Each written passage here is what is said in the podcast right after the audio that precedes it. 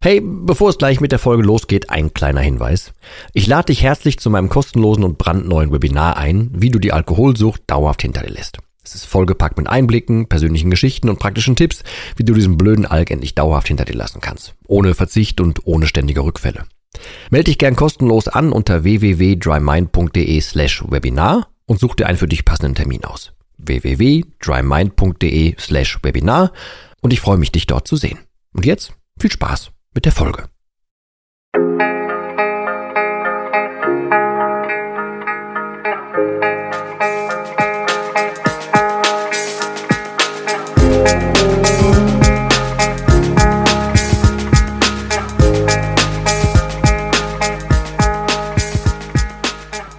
Ja moin und herzlich willkommen zu einer weiteren Folge slash neuem Video. Ich nehme beides wieder parallel auf.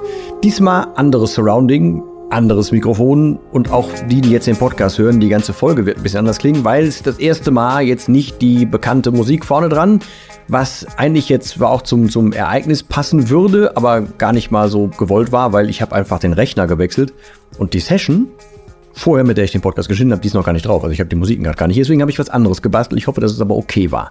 Aber wir können uns inhaltlich rausretten, beziehungsweise ich kann mich inhaltlich rausretten.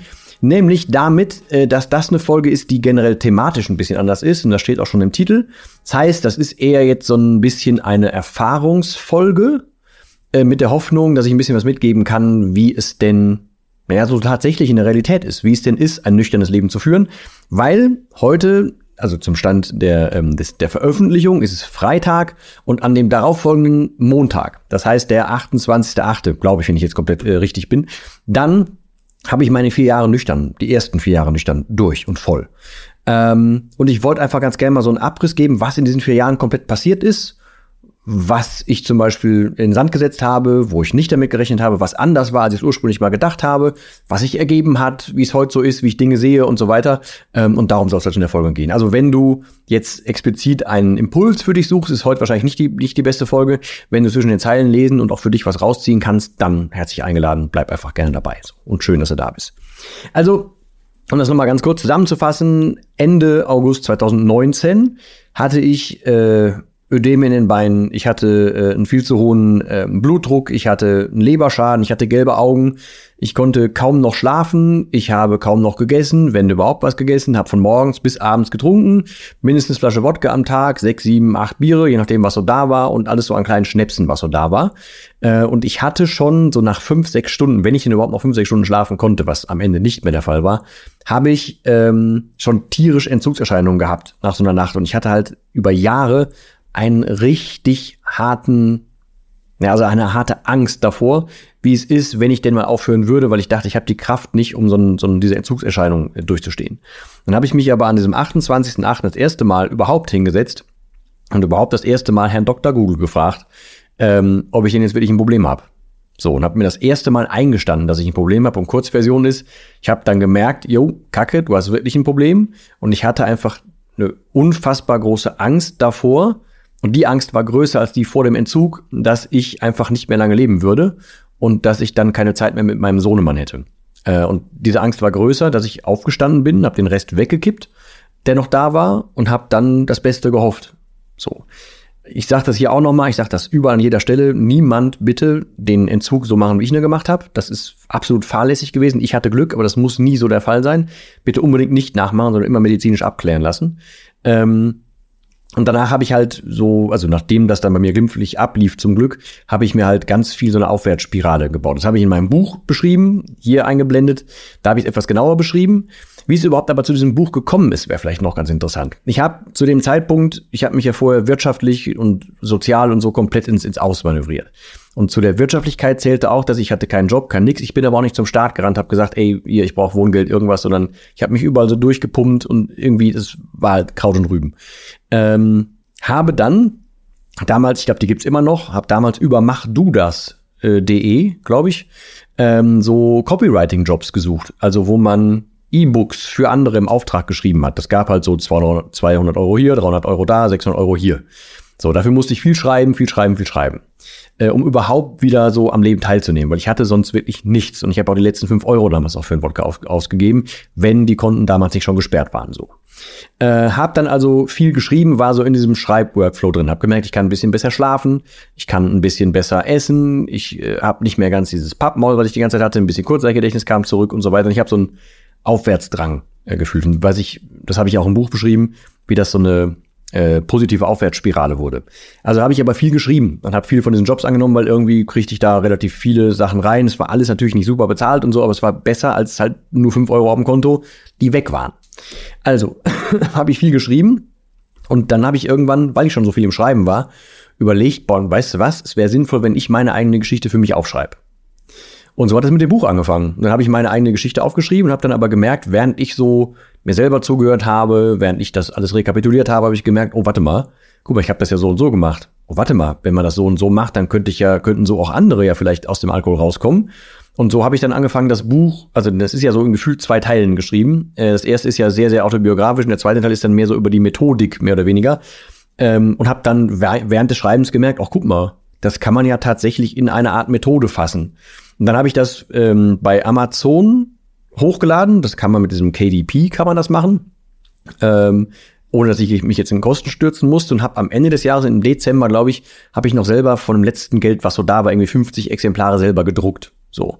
Damit hat es angefangen. Und da habe ich aber dann eine äh, WhatsApp-Business-Nummer drin gehabt, die ich mir mit einer 5 Euro, ähm, wie heißt das, Prepaid-Karte gegönnt habe.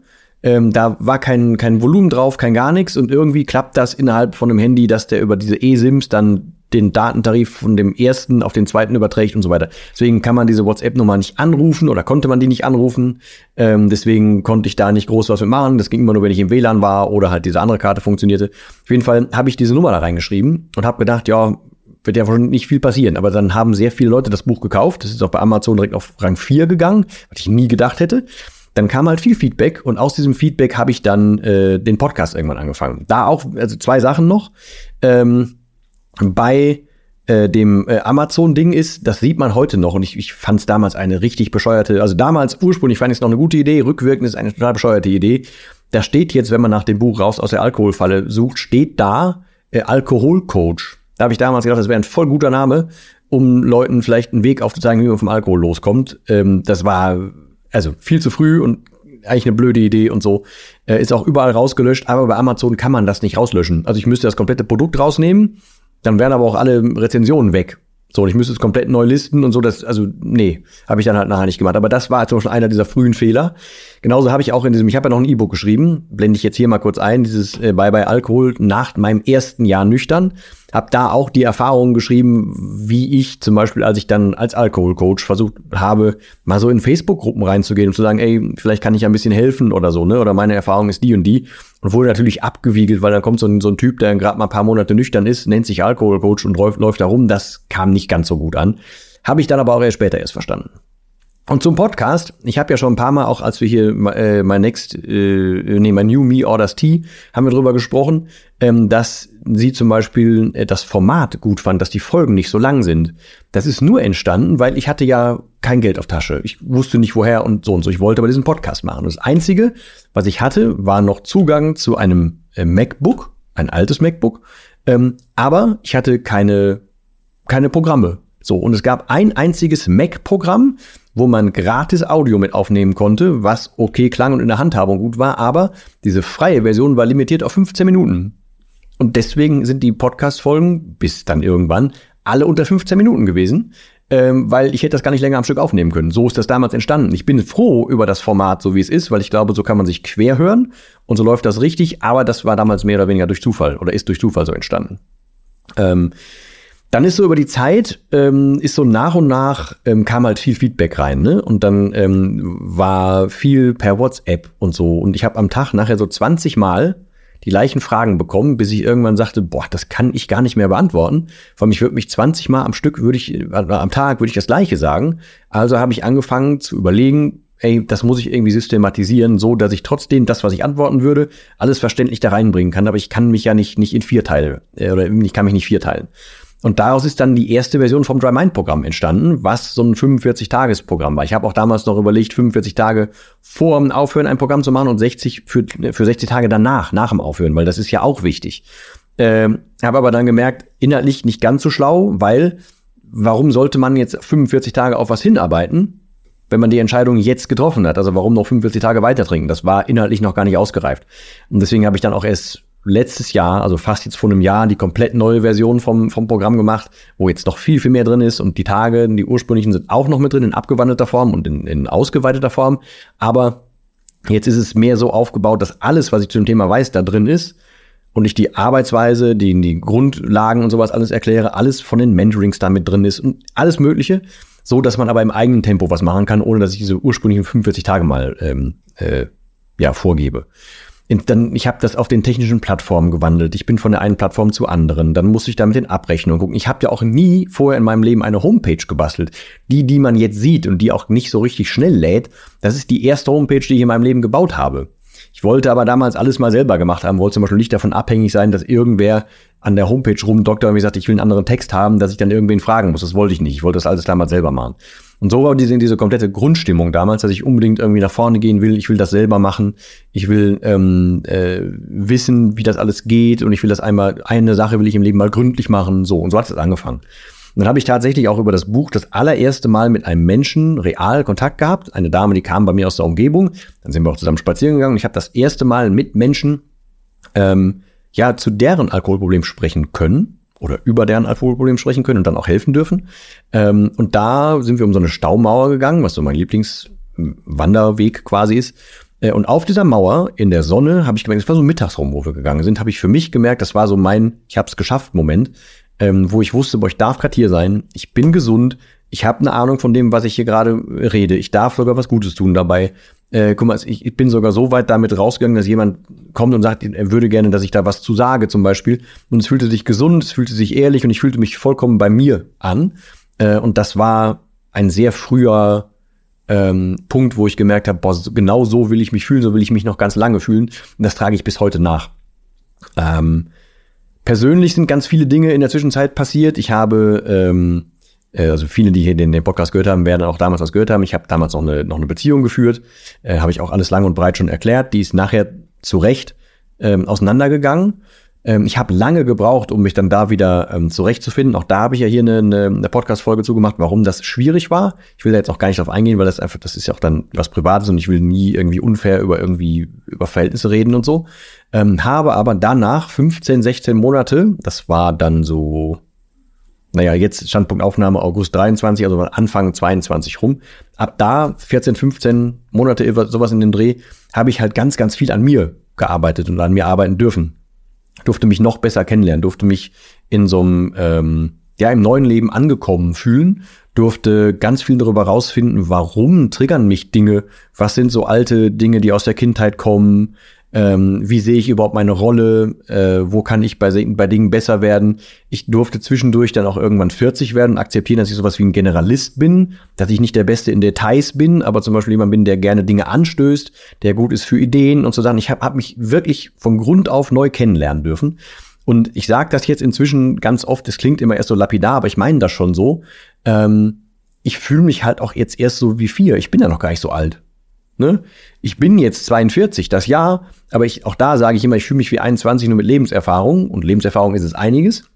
Was mich noch zu dem wichtigen Punkt bringt, ich habe auch gestern erst ein Gespräch mit einem sehr interessanten Menschen geführt, ähm, der eine ähnliche Geschichte, ohne Alkohol, aber eine ähnliche Geschichte, auch mit äh, im, im privaten Leben ganz, ganz viel vor die Wand gefahren und jetzt aber ein sehr, sehr anständiger, sehr lebensfroher, sehr dankbarer Mensch ist.